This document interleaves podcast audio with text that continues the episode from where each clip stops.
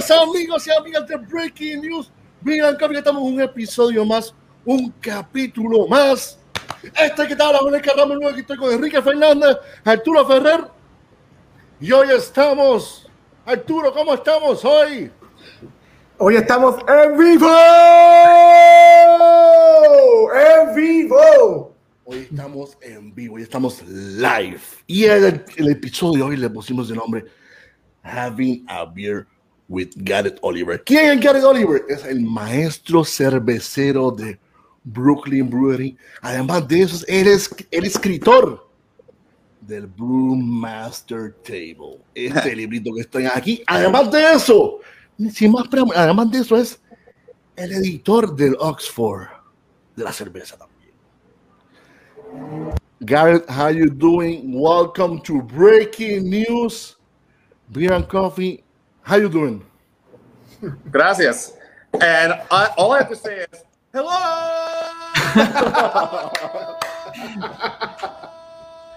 It's good. Whoa! Puerto Rico. Oh! This feels like uh, somebody just scored a goal in the best Yeah. ever soccer match. Awesome. Thank you so much for being here with us, Garrett. Good to be here. It's, a, it's an honor to have you on the show. Mhm. It's a lot of people uh, saying hello here. Before, before we begin, I wanna I wanna show this, like like Jorge was showing. This is one of the best beer books that you can find out there. I borrowed this this this copy from a very special friend who happened to record a little clip for us. I think you you know this gentleman, Garrett. So let's go ahead and run that clip first, so we can get started. Dale, señor director. Hey Garrett, surprised to see me here when I just retired. Knowing that Steve Hindy retired, I want to know your next move. Book, beer, future. Welcome. Breaking news, Puerto Rico. All right. Rick's done, Rick's done well for himself. He got out of the cold and dark. You know, and, uh, the, the- the warmth and the light. Good for him. Yup. So we're gonna- Definitely, definitely. So Rick's a Rick's a very special friend for us. You know, he's been in Puerto Rico, back in Puerto Rico for for like a month now, I think. Mhm. He's always he's very fond of you. He always talks fantastic things about about Mr. Oliver whenever I'm around him. So he's a big fan, and he wanted he was excited as very soon as he heard we were gonna do the show with you. He was uh he was excited.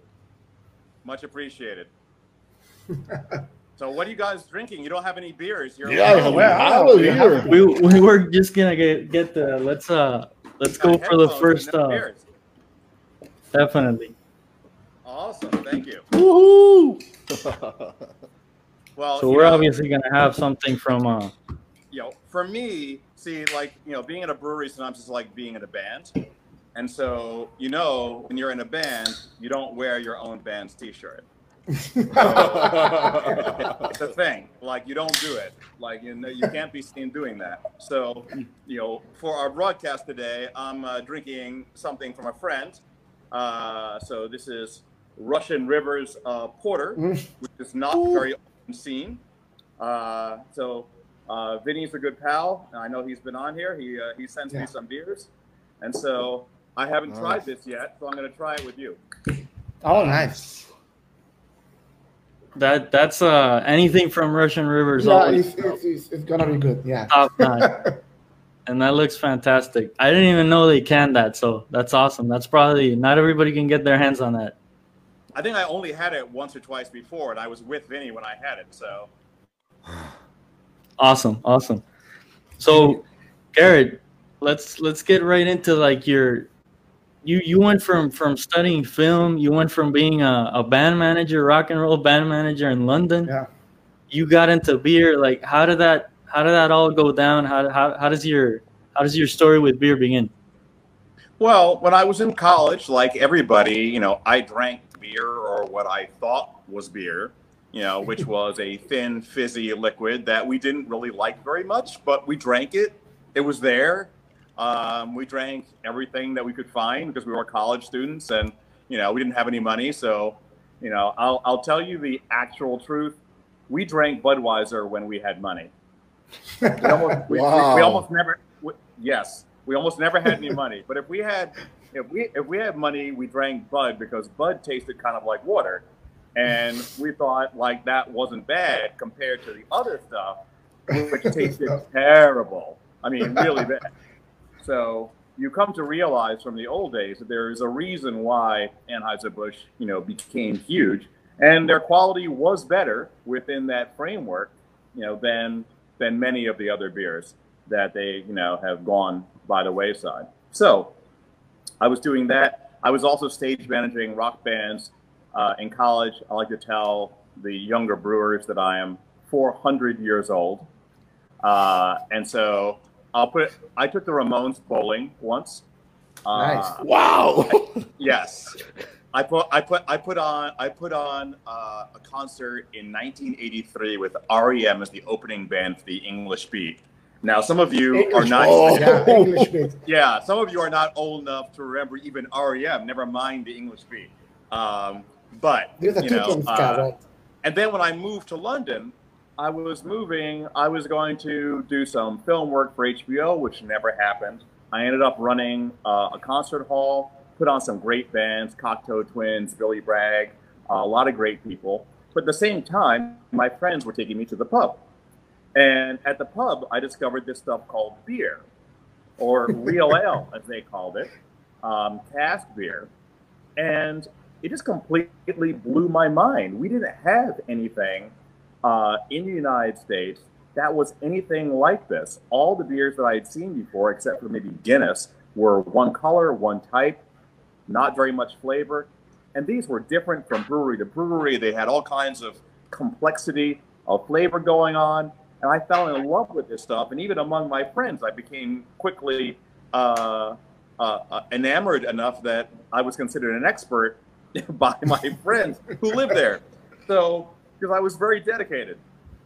And so I started traveling because I was a European resident at the time. I had access to some places that Americans couldn't normally go, like the communist countries back then, like Czechoslovakia and Hungary. Um, but I also went to Germany. I went to Belgium. Uh, I went all over Europe and discovered all these different types of beers that you know we simply hadn't been told about. I mean, we're talking about before any of us, you know, had seen Michael Jackson's books or you know mm. any of this other stuff. We didn't even know that these beers existed. Nobody had mentioned IPA. Nobody, you know, there was no internet.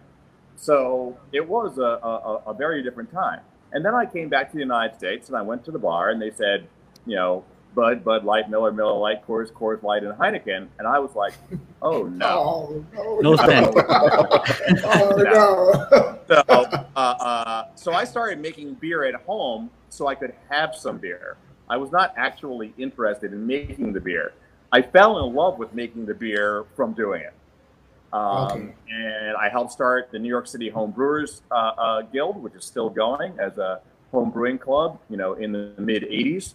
Um, and in 1989, I went to work for a place called Manhattan Brewing Company, which had been started by uh, the guy who had been the lead brewer for Samuel Smith's in England.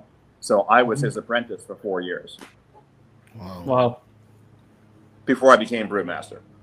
He moved to California. He liked to, he liked he liked to sail boats, which was good for me because I got the job. Nice. So basically, you learned the commercial side from from from the guy that was running Samuel Smith. So you had a Yeah. very good you had a very good teacher then. I Samuel did, Smith- you know, there- and there are still things that that you know, if you look at some of our brewing records and things like that, there are still things that we use, words that we use that are like old English words that most people would never have heard, like you know, gyle, which is a you know a word for a fermentation, and we'll have Mm. gyle numbers and things like that, and these are things passed down.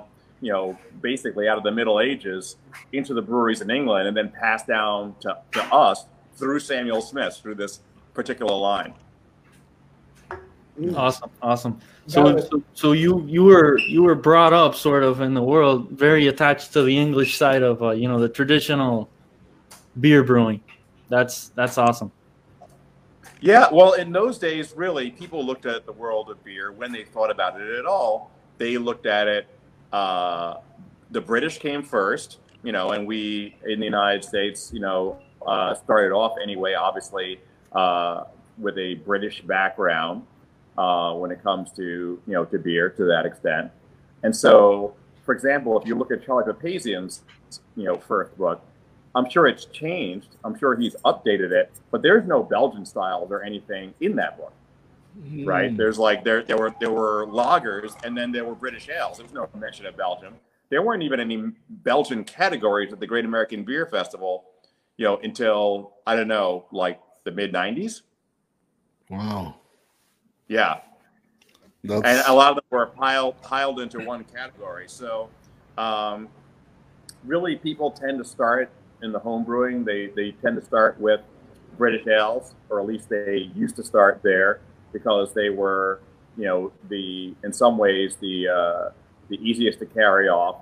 You couldn't really do Belgians anyway. There were no Belgian yeast strains available uh, in those days. And then the more difficult thing, of course, was to do lagers where you needed temperature control. So not that Mhm. many homebrewers had typical temperature control back then. So you know you saw the scene dominated by ales, and that's how you saw uh, American craft brewing start as well. Mm, Garrett, I have a question for you. When you when you something say to you, someone say to you, brewmaster. How does that mean to you? Uh, how what are the responsibilities of a brewmaster? Brewmaster is a title, you know, to me that is uh, very similar to the title of chef in a restaurant. So, you know, whatever you have all kinds of restaurants and whatever it means in that particular place, that you are the one who is ultimately responsible for the food. You are the one who is doing the recipes. You are probably the one who is hiring all the other cooks. You are the one who's responsible to make sure the kitchen is clean. I mean, everything. So everything about the beer from start to finish until your glass is empty, you know, is the responsibility of the brewmaster. And and then basically, chef is the closest uh, uh, analogy that uh, that I can think of, the closest thing. nice. Is that is that something for you that that you think people like earn the title, or is it like the difference between a head brewer and a brewmaster? Like, do you automatically, as soon as you're head brewer, are you the brewmaster, or do you think it's got it entails a little bit more of like you know respect, sort of, in the industry? It's a funny thing, uh, you know, and it's very much based on the differences of language, even between England and the United States. So the title, the job title, um, that uh, that is head brewer in England is brewmaster in the United States Wow. Mm. and, in, in, and, and, in, and in neither place is master brewer the same as, as as brewmaster. Very few people would dare call themselves master brewer, but but you know but but brewmaster is a job title. So if Okay. you if you run if you run a restaurant, then you know and you run the kitchen, you're you're chef. At least in the United States, you're the chef. Mhm. But you know, even if it's like a very modest family restaurant, you're still the chef. But you don't call yourself master chef. You know, that's like you took an exam or something. Somebody gave you a, a big medal around your neck or something like that. Generally, people will reserve the term master brewer for people who have passed uh, certain exams, international exams. Now, in Germany, you know, Braumeister is a title which is conferred by a certain level of education.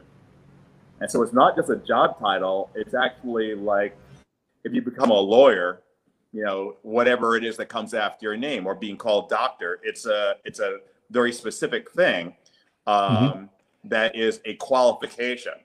Mhm. And then, you know, you are still a brewmaster even if you are not working in a brewery. It's like a title. Okay. So just the So- switch of I, yeah, words. yeah, so uh, so I, I use I use the word you know brewmaster, but you know as a job title, and I hope that by the time I retire, I could call myself master brewer. Nice. and, I, and I think it's the coolest sounding job title in the world, Yeah. personally. I think, it, well, you know, it's funny. Um, I used to always say that it was the third coolest job title you know, in the United States, if you were a guy at least. The first one was astronaut. Uh, number two was quarterback. Was quarterback. Um, and then like number three was brewmaster. Though I did one time go to a party, and you know they always say you know that you love your job if you uh, if you enjoy people asking you what you do and you like answering the question. And Mhm. so, you know, people would come to me at a party and it's like, so what do you do? I'm like, brewmaster, you know. I remember being at a party one time and, uh, you know, a guy asked me, what do I do? And I'm like, brewmaster. And I, and I said, so what, you know, what do you do? And he said, I'm a fighter pilot. I was like, whoa. So, I had to I had to think about whether brewmaster was number three or number four on the list, you know, of, uh, of, of great job titles, but it's pretty good. Nice. When uh, when do you decide to write this beauty? It was in uh, 2001. Uh, I, I I started. I I was doing a lot of beer dinners and beer tastings, etc. We were starting to see a real, you know, uh, amazing flowering of craft brewing and also imported beers being available.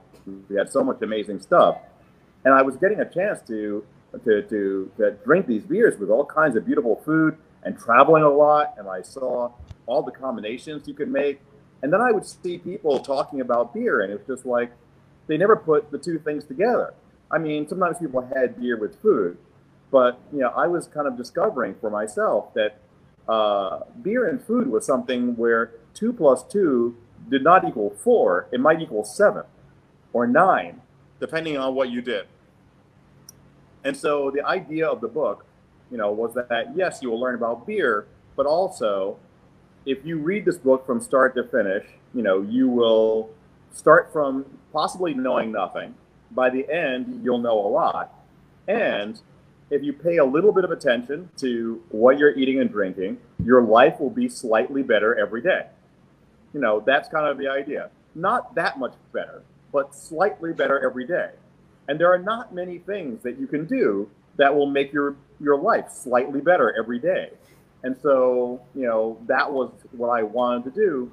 And I wanted to find a way of talking about beer that was different than what other people had done. Because if you're talking about, you know, Michael Jackson's books, I mean, they were spec- they're spectacular books. There's no way you were going to write about beer better than Michael Jackson.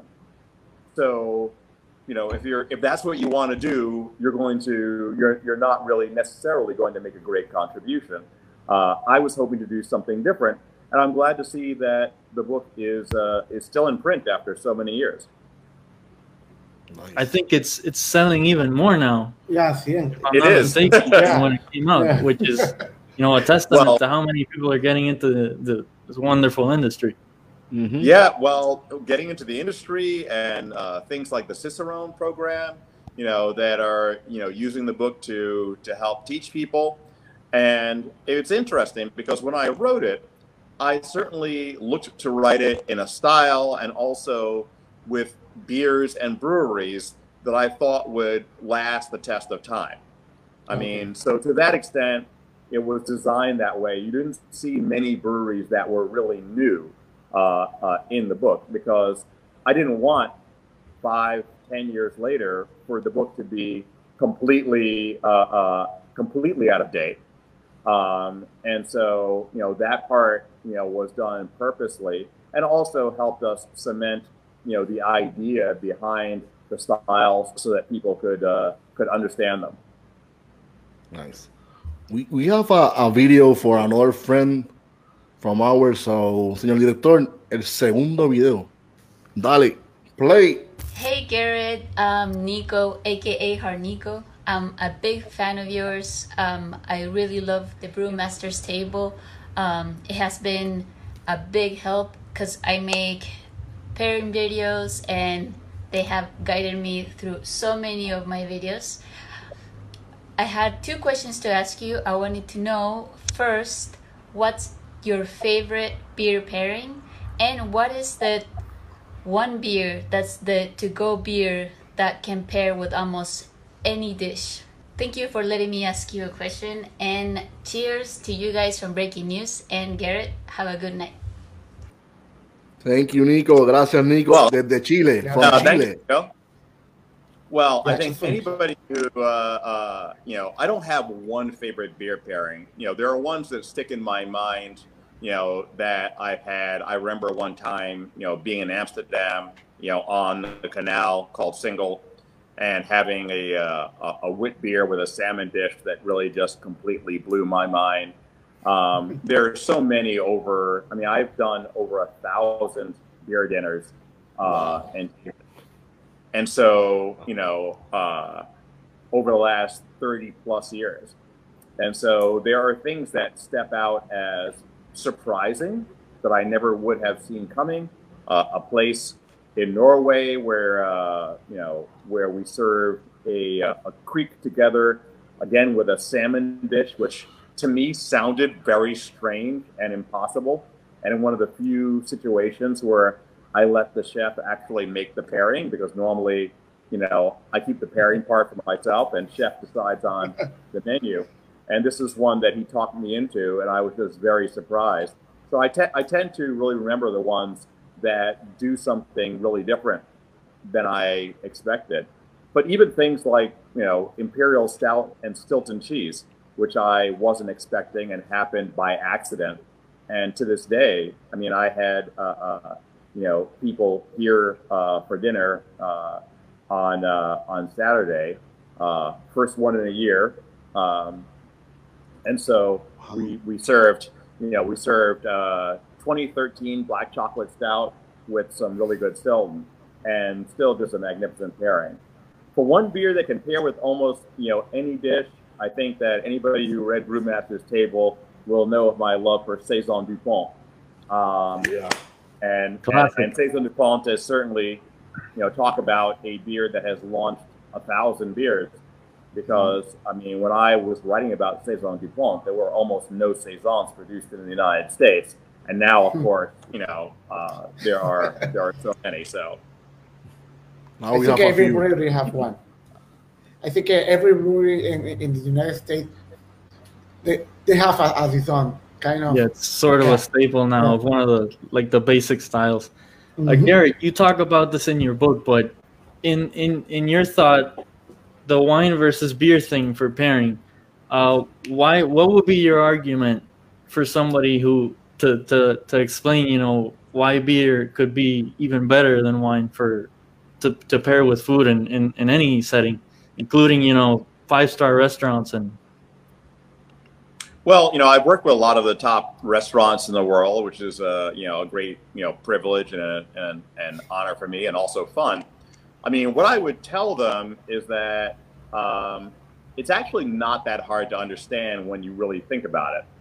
I've done a lot of beer versus wine with cheese, beer versus wine with food dishes. Often these are uh, charity events, and I will be up against uh, you know. Thank you, Nick um, that will be up against uh, uh, a sommelier, uh, and we'll have a competition. And there are two kinds of sommeliers: the ones who know they're going to lose, and the ones that don't know they're going. to lose. But they they all lose. Now, I would love to say that they lose because I'm a genius, but you have to think about it. Like they have basically one. You know, if you think of a competition, they have one weapon they have one ingredient, which is a grape. Really nice ingredient, that grape.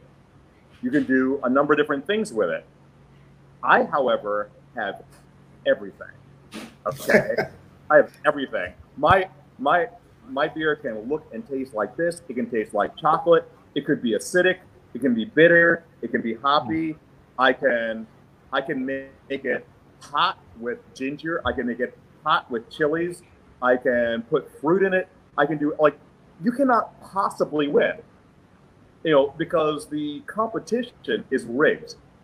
You know, I I have I go like this and inside my coat I have all these different things and the other guy's got basically one thing. And so, you know, I love wine. I would say I know a lot about wine. I am the guy in the restaurant that usually my friends will hand the wine list to, at least one of them. I know my way around. I can talk about it for a long time, and I'm really interested in it. However, wine is really limited.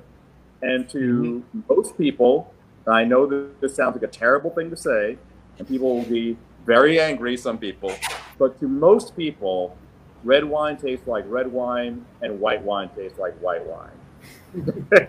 you know, uh, now It is what down it with is. them- Yeah. Yes, and if you sit down with them and say, "Well, this Viognier doesn't really taste very much like this Chardonnay," and you know this, you know this uh, Chenin Blanc is really different than this Riesling. Sure, yes, you can tease it out, and I can talk to you about the differences between all these grapes. Mm-hmm. But this is not the same as talking about like Weiss beer versus IPA versus Saison versus Porter versus Lambic.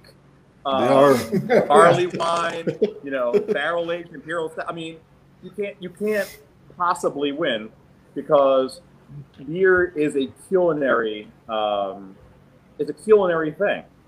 Wine isn't. It's culinary in a way, but when it's done in the traditional way, it is partly agricultural. And the way that I would uh, explain it maybe best is to think of it this way: the nearest analog to the brewer is not the winemaker, but the chef. I have the idea first, right? The beer is created in your mind, and then from your mind, you draw the ingredients and things that you need to create the flavor that you mm-hmm. want. This is what a chef does. This is not what a winemaker does, unless they are one of these modern winemakers, you know, who has been taught to alter wines, you know, through various means by, you know, chemistry, etc. What you're supposed to do traditionally is express the grape and the land and the terroir and everything else. This is the opposite of what brewing is. So, you know, uh, brewing is uh, mentally really different. I think that in both cases, uh, uh, brewers have moved back towards uh, uh, some ideas of trying to allow more nature back into their beers. And you see the same thing happening in the wine world. And you see these worlds kind of coming together, and we've made some beers that blend them. Mm-hmm.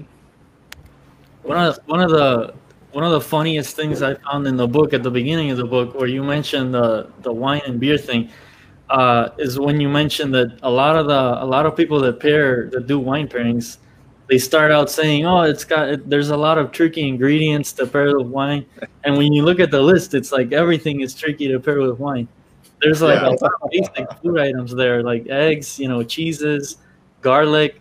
Oh, it's tricky to pair with wine. So what you're saying is uh it makes complete sense that it's it's kind of unfair to to compare the two when it comes to to the food pairings Yeah, we have so much more to work with. I mean, if you think about the either end of the beer spectrum and the wine spectrum, you know, you take a big 16% California Cabernet, you know, kind of uh, 80s and 90s style, and go to whatever you like, Vinho Verde, uh, uh, Albarino, something like super light, you know, refreshing, you know, and acidic. That's like this. And then you look at the beer world, and it's just it's like eight No. times wider. You know, the the, the, the, the, flavor range. So um, there's just a lot more to work with. But that is why, from a culinary point of view, it just you know it, knowing about beer is like knowing a- more about music. Like Mhm. you know, say you never heard like uh, you know modern modern African music, you know, from the '60s to the present, and then you play somebody, you know, Fela Kuti for the first Fela. time, Yeah. and, and and and suddenly they're like, oh my god, like there's a whole other world that opens up. Or you play them Coltrane for the first time, and they discover something about great jazz, or they never heard Louis Armstrong. You know, mm. when when you when you introduce somebody to a whole other realm of music, maybe they used to listen to only classical music, maybe they just liked rock and roll, maybe they were punk rockers, but they suddenly discover this other thing and then your life is better. Period. You know, that's that's Yeah. kind of like what we are trying to do for people is give them some information that's going to show them something new to like. And something new to like is just a great thing to have. Yep. Definitely. Arturo. Bueno, es ya, ella la contestó. Um, What, what what do you think is the like if, if there's a is there any secret to creating a good pairing with with beer and food or, or is it just you know creating a balance what's the what's the is it, if you could if you could pinpoint it to, to one thing what, what would you say is always works Well, I mean, there are some things that are going to step out to you and become, you know, somewhat obvious. I mean, there is obviously the balance between the impact or weight of the food and the beer. If you have, you know, a really light, delicate dish and you have like a, a huge beer that's just going to overwhelm it, it's going to be pretty obvious to you that's not going to be the greatest pairing. You know, some things are just not, you know, not likely to work. So if you say I have delicate, flaky fish, this porter is awesome. It's going to be great with the steak. It's going to be great with, uh, uh, uh, you know, uh, Mexican mole negro. It's going to be great with a number of things. Probably with a light, flaky fish, not so great. You know, it just it doesn't sound good. Um, though, of course, there are surprises. Uh, oysters, classic, you know, and would be Mhm. great here, you know, partially because of that, you know, extreme, you know, brininess that works.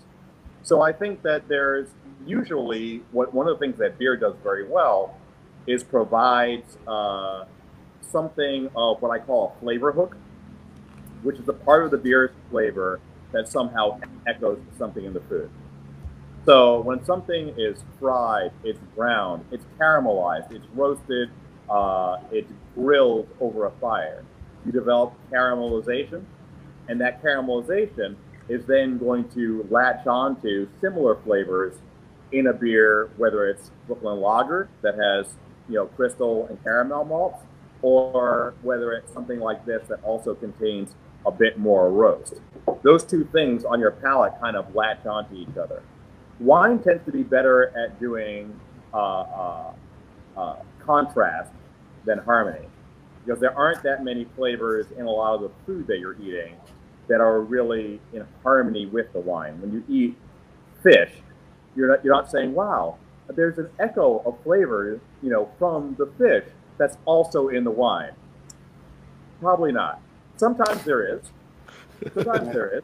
I mean, you know, uh, Chablis can have, uh, you know, um, this kind of seashell quality to it, sea air quality. So, you know, there are things, but not as obvious as, okay, I have Mole Negro and it has some chocolate in it and some, and then you come with these similar flavors that are diving into each other.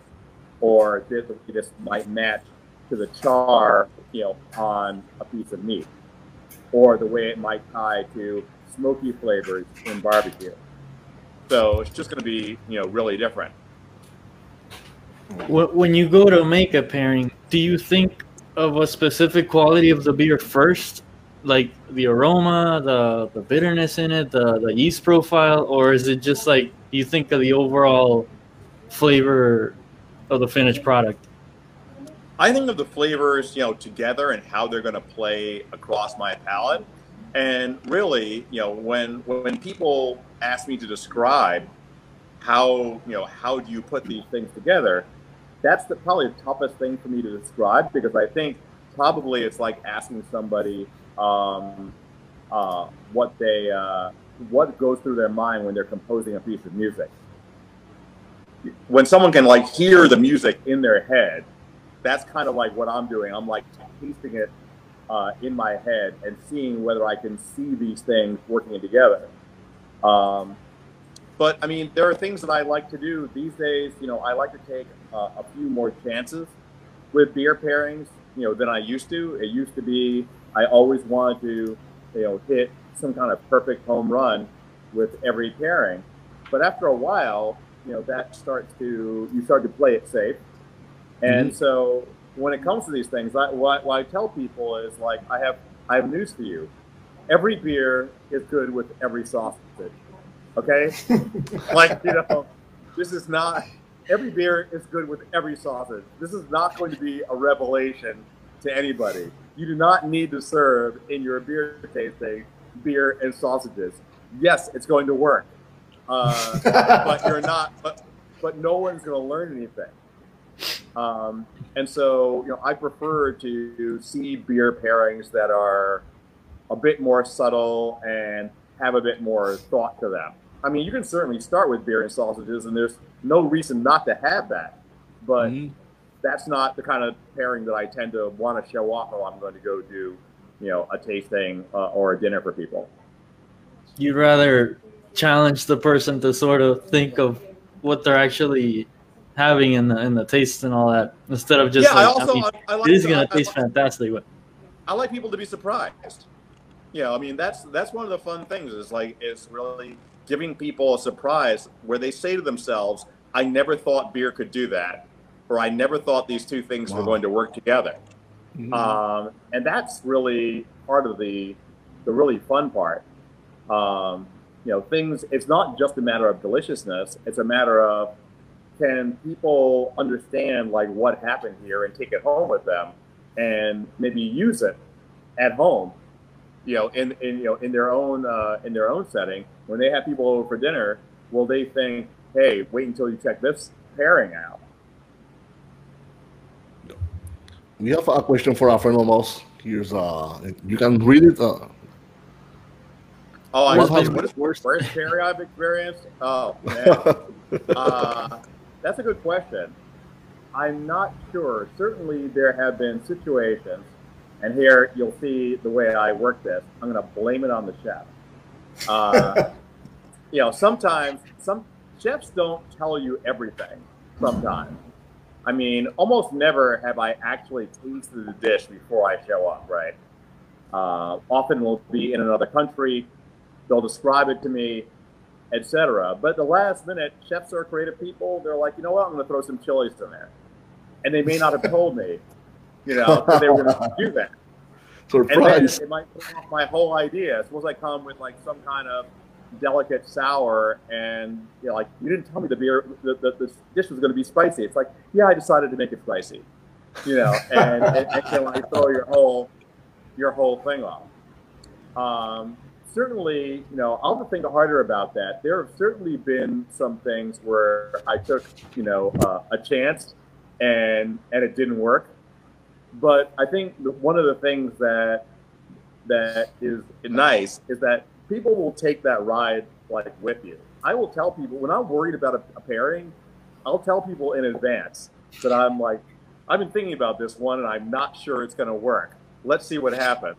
Um, and you know take them on the journey with you because it's not it's not a uh, it's not a calculation in a computer. It's kind of seeing you know what's going to happen, and mm-hmm. you know you you go do this with a chef, and it's like getting a bunch of musicians together and they start jamming. Maybe the mood's going to be there. Maybe the whole thing's going to work, and maybe it, it, it won't. But it'll be interesting in the way that it the way that it doesn't work. You know, possibly is, there, is is there a group mm-hmm. of food like culturally speaking uh, mexican you know indian food thai chinese is there a group of food that you would say has the greatest possibilities to pair with beer?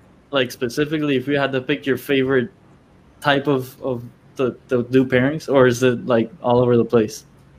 Yeah i mean it's really so all over the place. I mean even at home you know i cook you know within the Mexican tradition, the Thai tradition, the French tradition, the, you know, uh, uh, you know, I, I've certainly, and and within each of these, of course, you know, as Americans, we often talk about Mexican food. There's no Mexican food.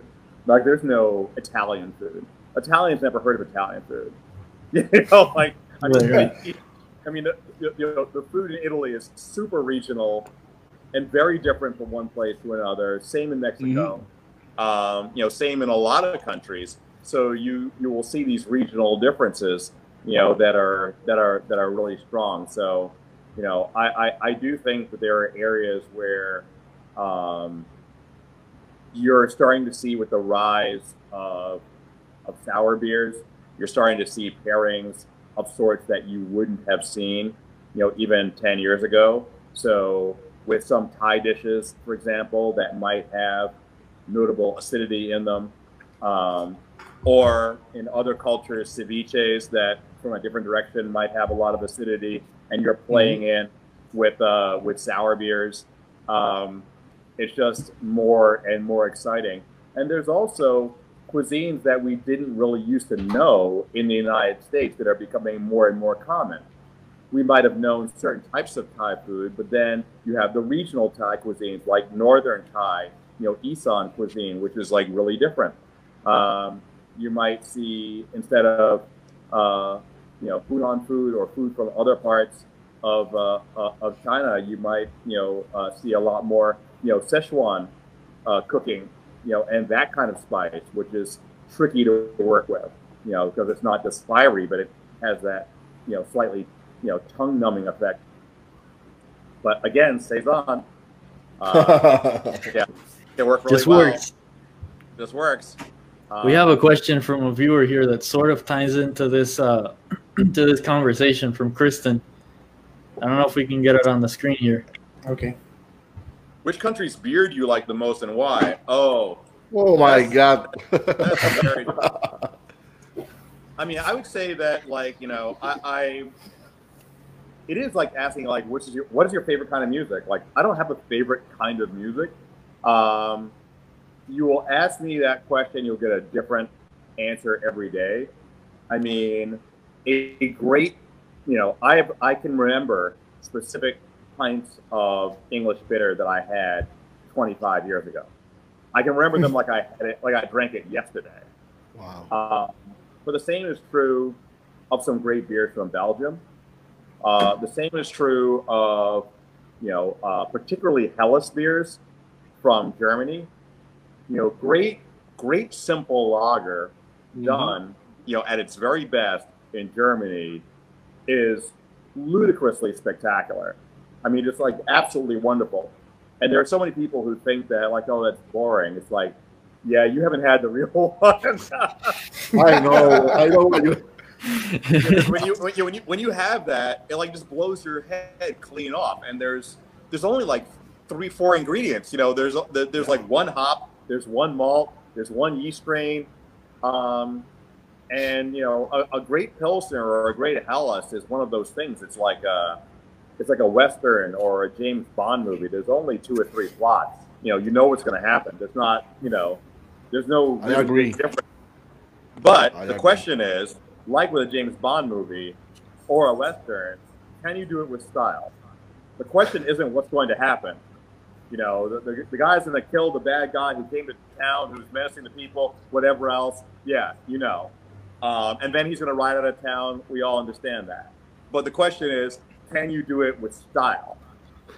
You know, um, and and that's kind of you know the uh, the Pilsner and Helles thing. I'll tell you this: when I talk to brewers everywhere in the world who make, even ones who make really funky beers, etc., when I ask them, what is the thing that you really would love to get great at? What is the thing that you would really love to brew that, that maybe you never brewed? And they all say Pilsner. Wow. Mhm. Yeah. It's difficult to make a real good. It's simple. Yeah. It's, it's simplicity, but it's difficult also. Yeah, it's, Yeah. It's, it's, it's the, the same thing comes to my head. It's like a sushi.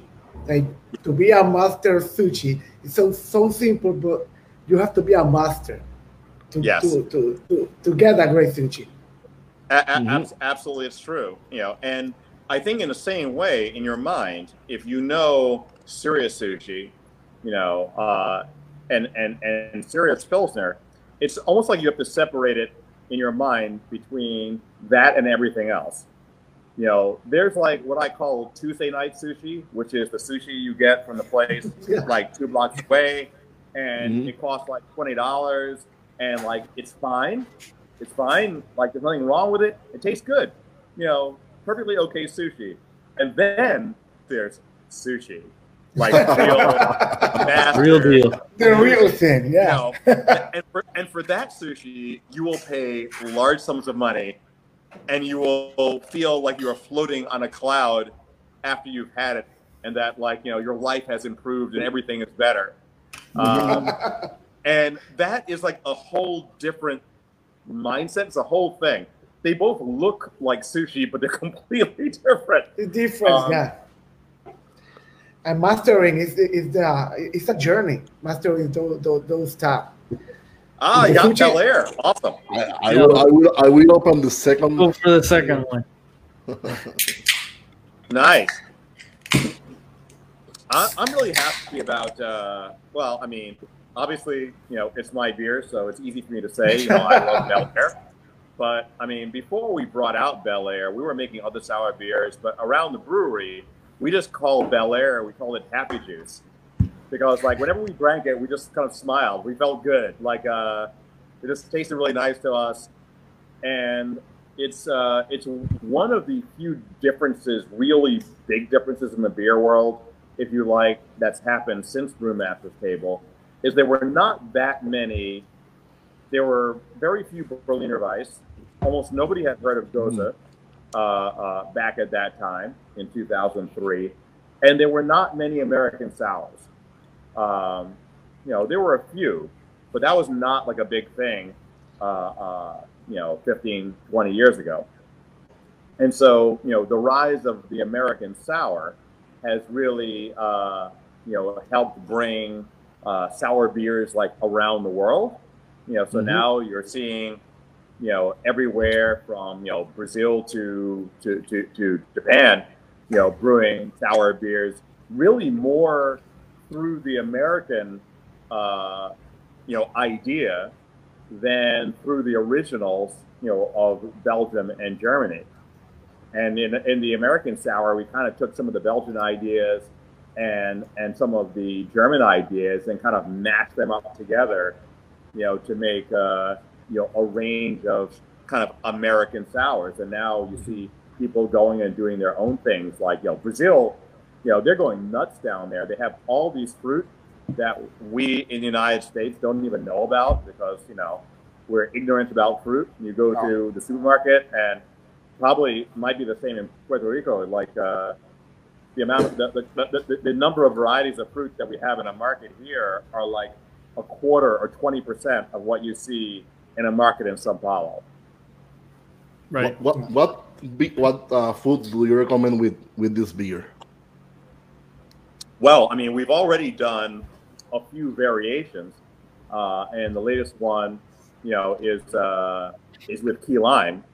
You know, so we have uh, you know key lime uh, Bel Air. There's also uh, raspberry Bel Air. Um, Nice. so you know that's been out. We made uh, we use the base for Bel Air to make other beers. There's one out now called Palenque, uh, and Palenque is aged in uh, uh, in mezcal barrels. Wow. Uh, also has key lime.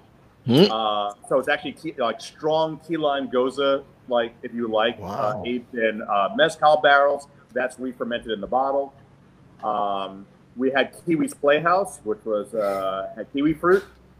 Um, you know, so there have been uh, you know quite a few uh, over over the years. But the thing that really I think uh, uh, makes Bel Air special is it it it gives you a nice uh, uh, sour beer that you can drink like at a barbecue every day. And you know, I think that it also, for me anyway, uh, sticks to what I call the four pint principle. And the four pint principle is very different, very simple. For our regular beers, not something that's ten percent uh, or something like that, but for more regular beers that you can buy fairly regularly, I want you to want four pints. And if you don't want four pints, if you can't imagine drinking four pints, then my feeling is that that beer might have a problem. And I uh, and I can tell you, like Bel Air, once I started drinking Bel Air in the days when we went out, um, you know, I'd go out to a bar. If I started drinking Bel Air, I was going to have Bel Air all night, all night. nice. Four, yeah, all night, four in a row, no problem. And that's and that's the thing. You know, it's one it's one thing to sell it to have like one beer, you know, but to have four in a row and it still tastes great on the fourth one, that that's the thing. Uh, Nice. You know, can you make it? Can you you know can can you can you make it like that? Uh, Garrett, when you're making or, or, or thinking about a new recipe of, of, of, a, new beer, do you think about the uh, appearance of the for food or you're thinking about I have this idea, I want to create these flavors or how, how, how do you make a new recipe?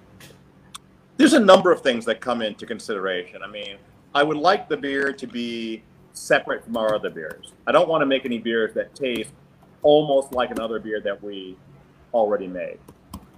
To copy yourself or to copy somebody else, that doesn't really interest me very much. So I want some distance. Um, I would also like the beer to be able to do things that the beers that we currently have don't do or can't do as well. Um, and part of that is also that difference. If we have three beers that can match all these dishes and that I would drink in the same situation, then why do I need this new one if it's not that different? And I think of it kind of this way. Um, if I'm going out and say I have to, I want to buy some clothes, I want a new jacket, and I see a jacket like that's a nice jacket, I might buy that jacket. The thing that I think about is when will I wear that jacket instead of the other jackets I already have? If the answer is never because I have better jackets than this for every situation, then I'm not buying that one. You know, yeah, yeah, because you'll never end up wearing it, right? Like, if there's always something that's going to be better in your, you know, in your closet already, why get another one? Don't even bother. Uh, And, Yeah. I, and I think the same thing about beers. It's like it's like a, a, a thing that you have. If you're always going to choose something else from the Brooklyn uh, line of beers, then this beer is not necessary. You know, you want it to do something else. Um, uh, I also like to learn things. I mean, stuff that I don't know, you know, and and and can't easily, you know, can't easily do that I have to think my way through. Mhm. And by the way, before we, uh, I know we don't have, uh, you know, that much time left, but you know, for those who look in the in the background of, uh, you know, of Zoom calls and whatever else for what we call the Easter eggs, I want to know, Hop Solo, whether you know this. is that a, Oh, tab handle? uh,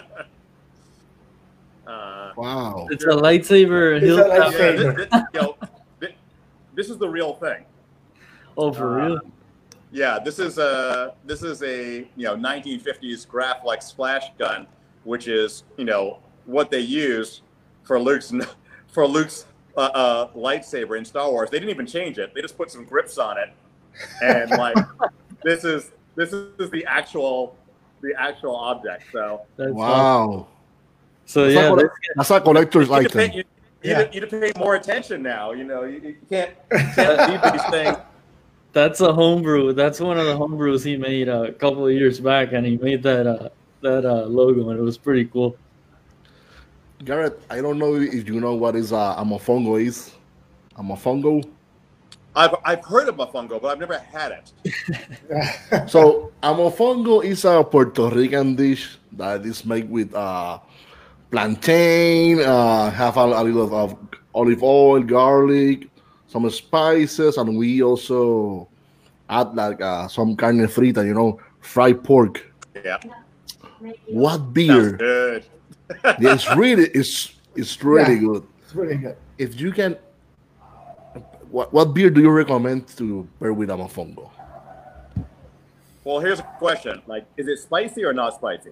Not No, it's not spicy. Spicy. No. Not spicy. It's very really garlicky. season, seasoning. yeah, it's very garlicky. Very Yeah, it's usually not spicy, and they have it with like Jorge said, carne frita, which is pork. They do it with seafood. They do it with a skirt steak. with trim, whatever you want. It's like a super rich fried plantain with garlic kind of thing. It's delicious, but But it's, Yeah, it's no, green plantains. It's not. It's not the sweet. Right, it's right. the green plantain. Yeah, it's not, Yeah. not the sweet type. I can see it working with a number of things. Actually, like I'm, I'm thinking this is going to be really good with it because I see the carne frita, and you probably, you know, cook the carne frita until it's like the color of mahogany and like the Yep. caramel, Right? you know, Mhm. character really comes, and like something like that, or a brown ale that has like uh, some, you know, some good bitterness to it, would be absolutely delicious. Um, if you said it was, you know, you would have put a lot of uh, chilies in it, you know, then I might move, you know, more of an IPA direction. But I would go with something that's got uh, some nice caramelization and some good fruit.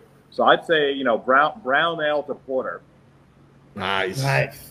Have I you like- ever had Have you ever had a beer that that tasted better with some kind of food? Like the pairing elevated the flavors on, on Oh, yeah. for everything, or like you prefer to have that beer with the food than without?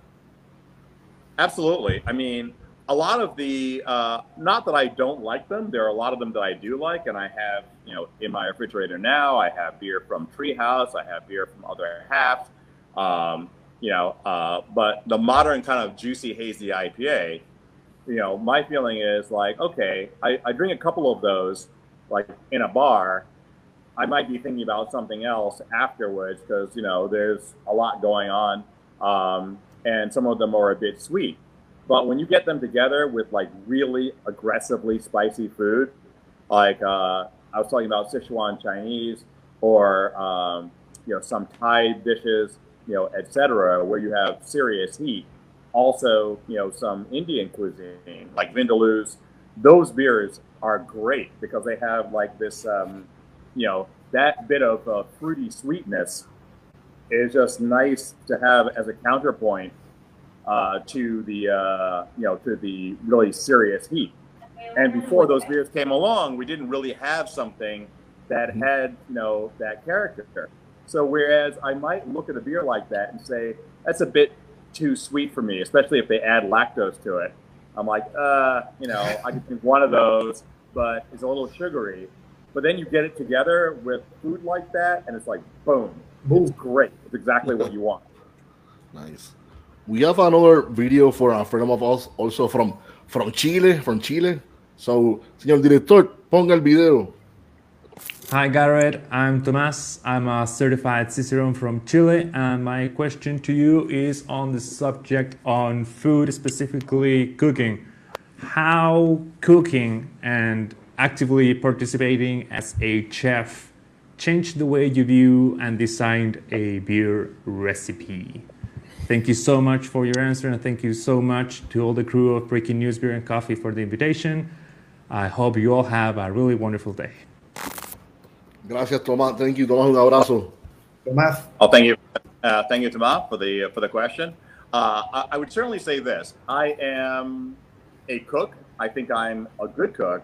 I am not a chef, which is really important, you know, because uh, you know I, I think chef is, as I was saying, it's a profession, it's a job, etc. And you know, I cook for fun, which is really different than cooking as a job. Now, I do sometimes cook in front of audiences. I've done it many, many, many times.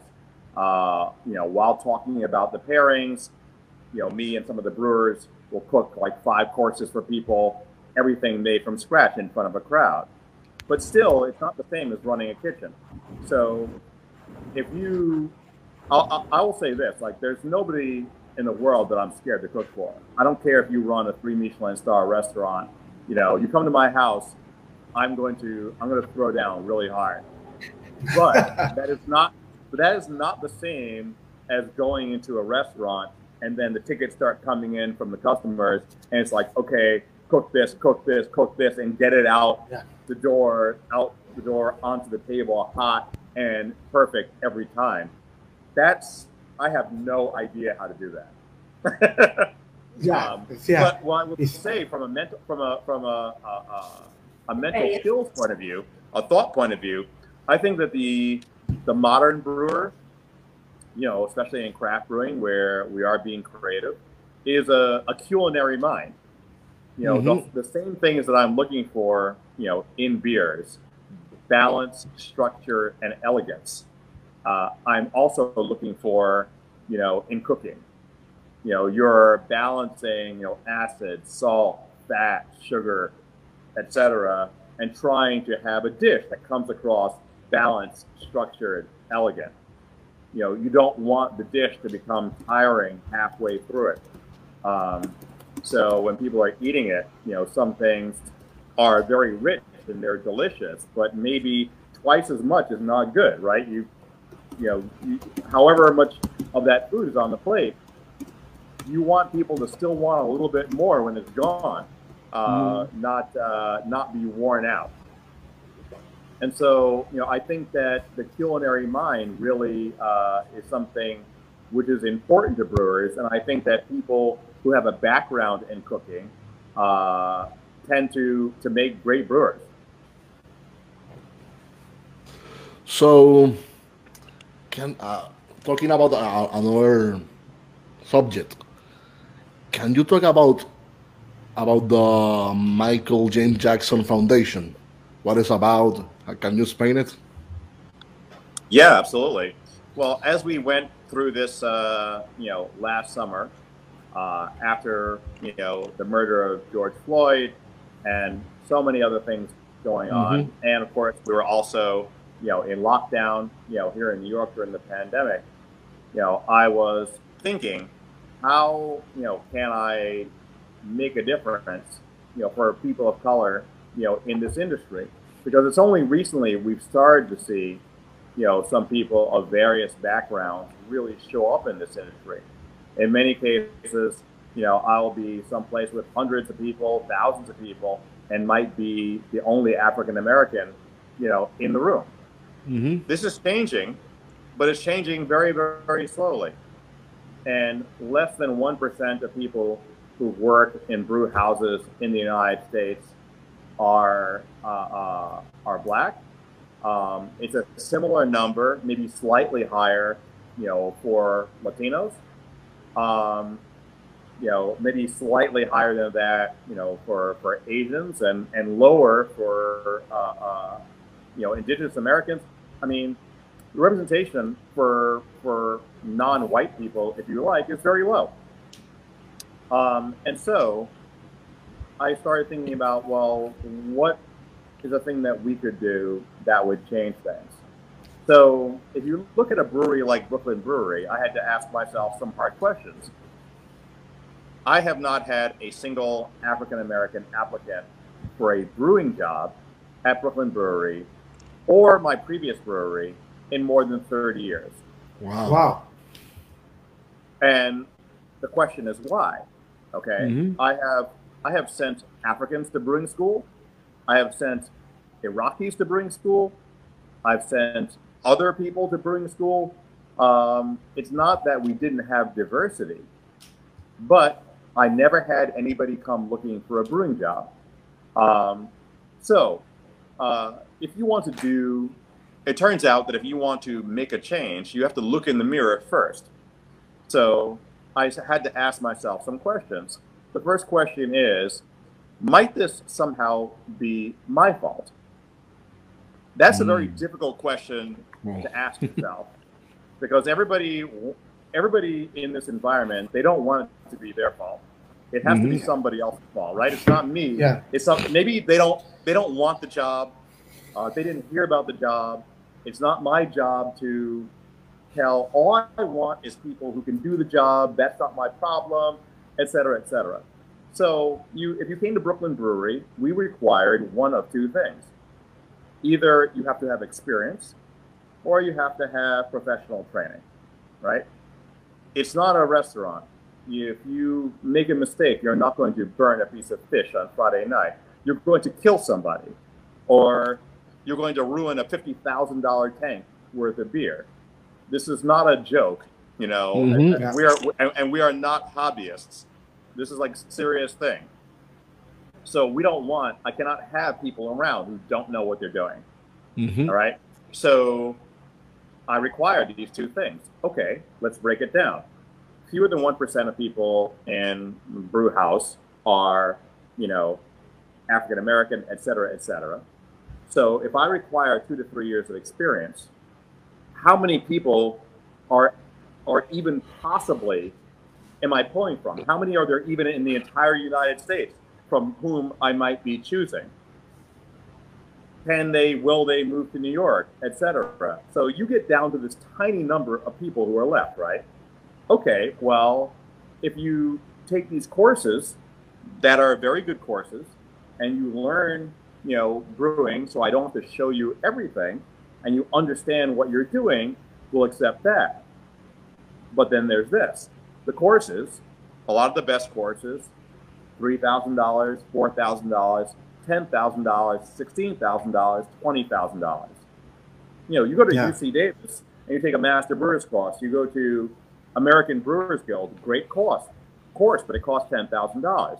Now, take the fact that African Americans in the United States have 10% of the family assets of European Americans.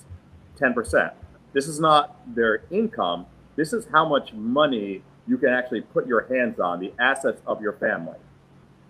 We have nothing. 10%. And so when you say $10,000, you're talking about a person going into debt from which they often can never recover, right? You were not allowed to, your, your parents were not allowed to buy a house in a neighborhood where the prices would go up. Your, you know, your parents and grandparents didn't pass anything down to you because it was all taken from them. Mm-hmm. And so we have the results of past racism that play into the current world and provide a situation where nobody has two to three years of experience and they also don't have the money to take the course, which means they can't apply for a job with For a job, me, yeah.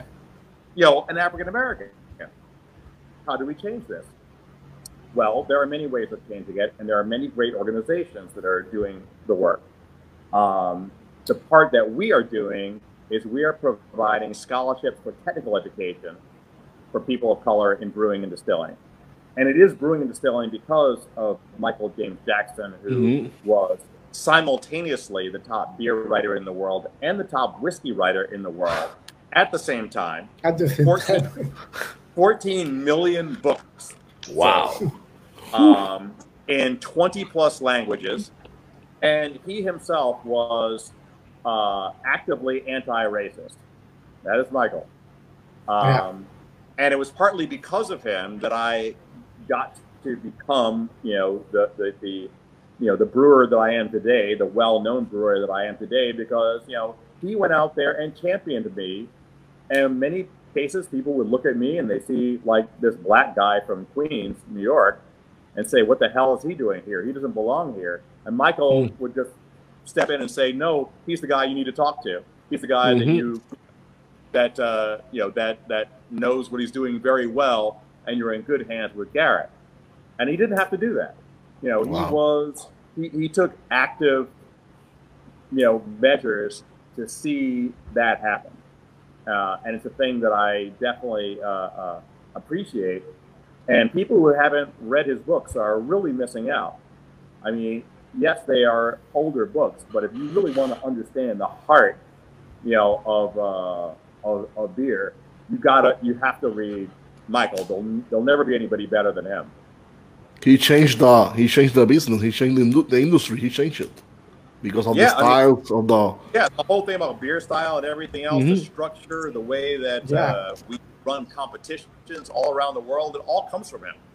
Mm-hmm. You know, so anyway, you know, it's a it's, it's an honor for us to name the foundation after him, and I think that uh, we uh, we haven't announced it yet, but we've already chosen our our, our first uh, slate of uh, of scholarship awardees. They they've already been notified, and I'm just putting together stuff for you know announcements on social. Um, but it's uh, you know, after all this work over the last year, it's going to be great to see these people going and taking their courses and Wow. also, you know, what they're going to go out and do in the world. Excellent, excellent job. Excellent. Excellent. That's you know, I I don't, I don't think we can we can thank you enough for for your time for for your knowledge for your contributions to the industry. It's been an honor having you here. here. Uh, you know, before we go, if you want to mention anything else, you're anything new you're you're up to. What's what's your next move? What's your next plan? Oh, there's all kinds of stuff Floor is going on. New beers coming along. I mean, speaking of Russian River, we have a, a project where uh, you know Vinnie uh, uh, started some work in his coolship. So you understand, like he starts a spontaneous fermentation, uh, 30, 30 uh, you know, 30 U.S. barrels, um, and so he took that wort and we sent it in a refrigerated container to New York. Wow. Uh, so it's just slightly fermenting with the natural microflora of that part of California. We then took it, we, we brewed our own wort, like about eight times as much. We blended the two together and put it in oak barrels and then fermented it in the barrel so that all of the microflora, all the fermentation is actually from California. Like we didn't Okay. add any yeast. Wow. Uh, all the yeast is, is wild yeast from California, but most of the actual wort brewed in New York. Um, and so that beer, uh, which we have yet to put into bottles, but we will do it soon, uh, will be called Refraction, which is like, you know, when uh, light comes through a prism and splits into colors. Yeah. Hmm. And you know, uh, I, I think uh, in the same way, you know, you have uh, this work coming from California and then splits into all these barrels and colors and flavors in New York. So, um, Wow. as as the brewery that invented collaborations, uh, and Brooklyn Brewery did invent the idea of the modern collaboration, I have strong ideas about what a collaboration is. And you know, to me, like this is something that Vinnie and I have been talking about doing for like ten years, and to actually have it come to fruition now is uh, very exciting for us. So I hope, obviously, it all still works out. The beer tastes great. Hopefully, it will continue to taste great. But that's exciting, and uh, you know, as hopefully over time, you know, we all start to get vaccinated, you know, et cetera, Mhm. start traveling again, and you can start traveling again. Uh, I hope that I will be coming to Puerto Rico and that uh, Yeah. you will be taking to the best place to get mofongo. Uh, Yes, uh, we will so take you. I- I- Definitely. I, gotta have some. Definitely. Taking a trip beers. around the island with you, eating and preparing food, that'd be like a Wow, dream come yeah, true. yes. Uh, we, we, Unbelievable. Man. we can film it. And Rick and Rick Suarez will be with us. Yeah, Alright, of course. Yeah, we- So Thank you so much, Garrett. It's you know it's Well, been a hey, pleasure. Yeah, thank, Thank you honor. for your time. It's been an honor, yeah. Thank So- you. Fantastic. Garrett, if you can say the, the social media so people can uh, follow you in, in Instagram, Facebook. Yeah, I, I Garrett Oliver. You know, these days I'm better on Instagram than I am on Facebook. I have to catch up. I was saying this today. I, I need to catch up with my Facebook world, but uh, I'm on Instagram a lot. So I Garrett Oliver, and then just Garrett Oliver on Twitter. Nice. Arturo, cuéntame, ¿dónde te pueden conseguir? Eh, Facebook, Arturo Ferrer, y este, Instagram, Minimalist, con X y T al final. Nítido.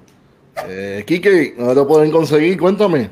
Enrique Fernández, Facebook y la esquinita, Jardín Cervecero. Este, lo que necesiten de beers, estamos allí a las órdenes. Bayamón. You got El Gracias. Cerveceros? Like that? You, this is this is your handle. You, you yeah. How did you get that? Like, what, what did you like? Sign up La- number twelve or something? La, la esquinita. So we, we have Yeah. a we have a craft beer business here in, in Puerto Rico and it's called La Esquinita Jardín Cervecero. So Yeah. that's the that's the everybody beer calls garden, it beer yeah. garden, but yeah, beer garden, why not yeah. call it Jardín Cervecero if we're Yeah. Nice. we're in Puerto Rico, so awesome. Jole, Thank jole. you. Thanks again, Garrett. A mí, a mí, a mí. Ah, primero que nada, quiero darle las gracias a Rick, a Nico, a Tomacho por las A preguntas. Tomacho. Gracias, gracias por ser parte del show.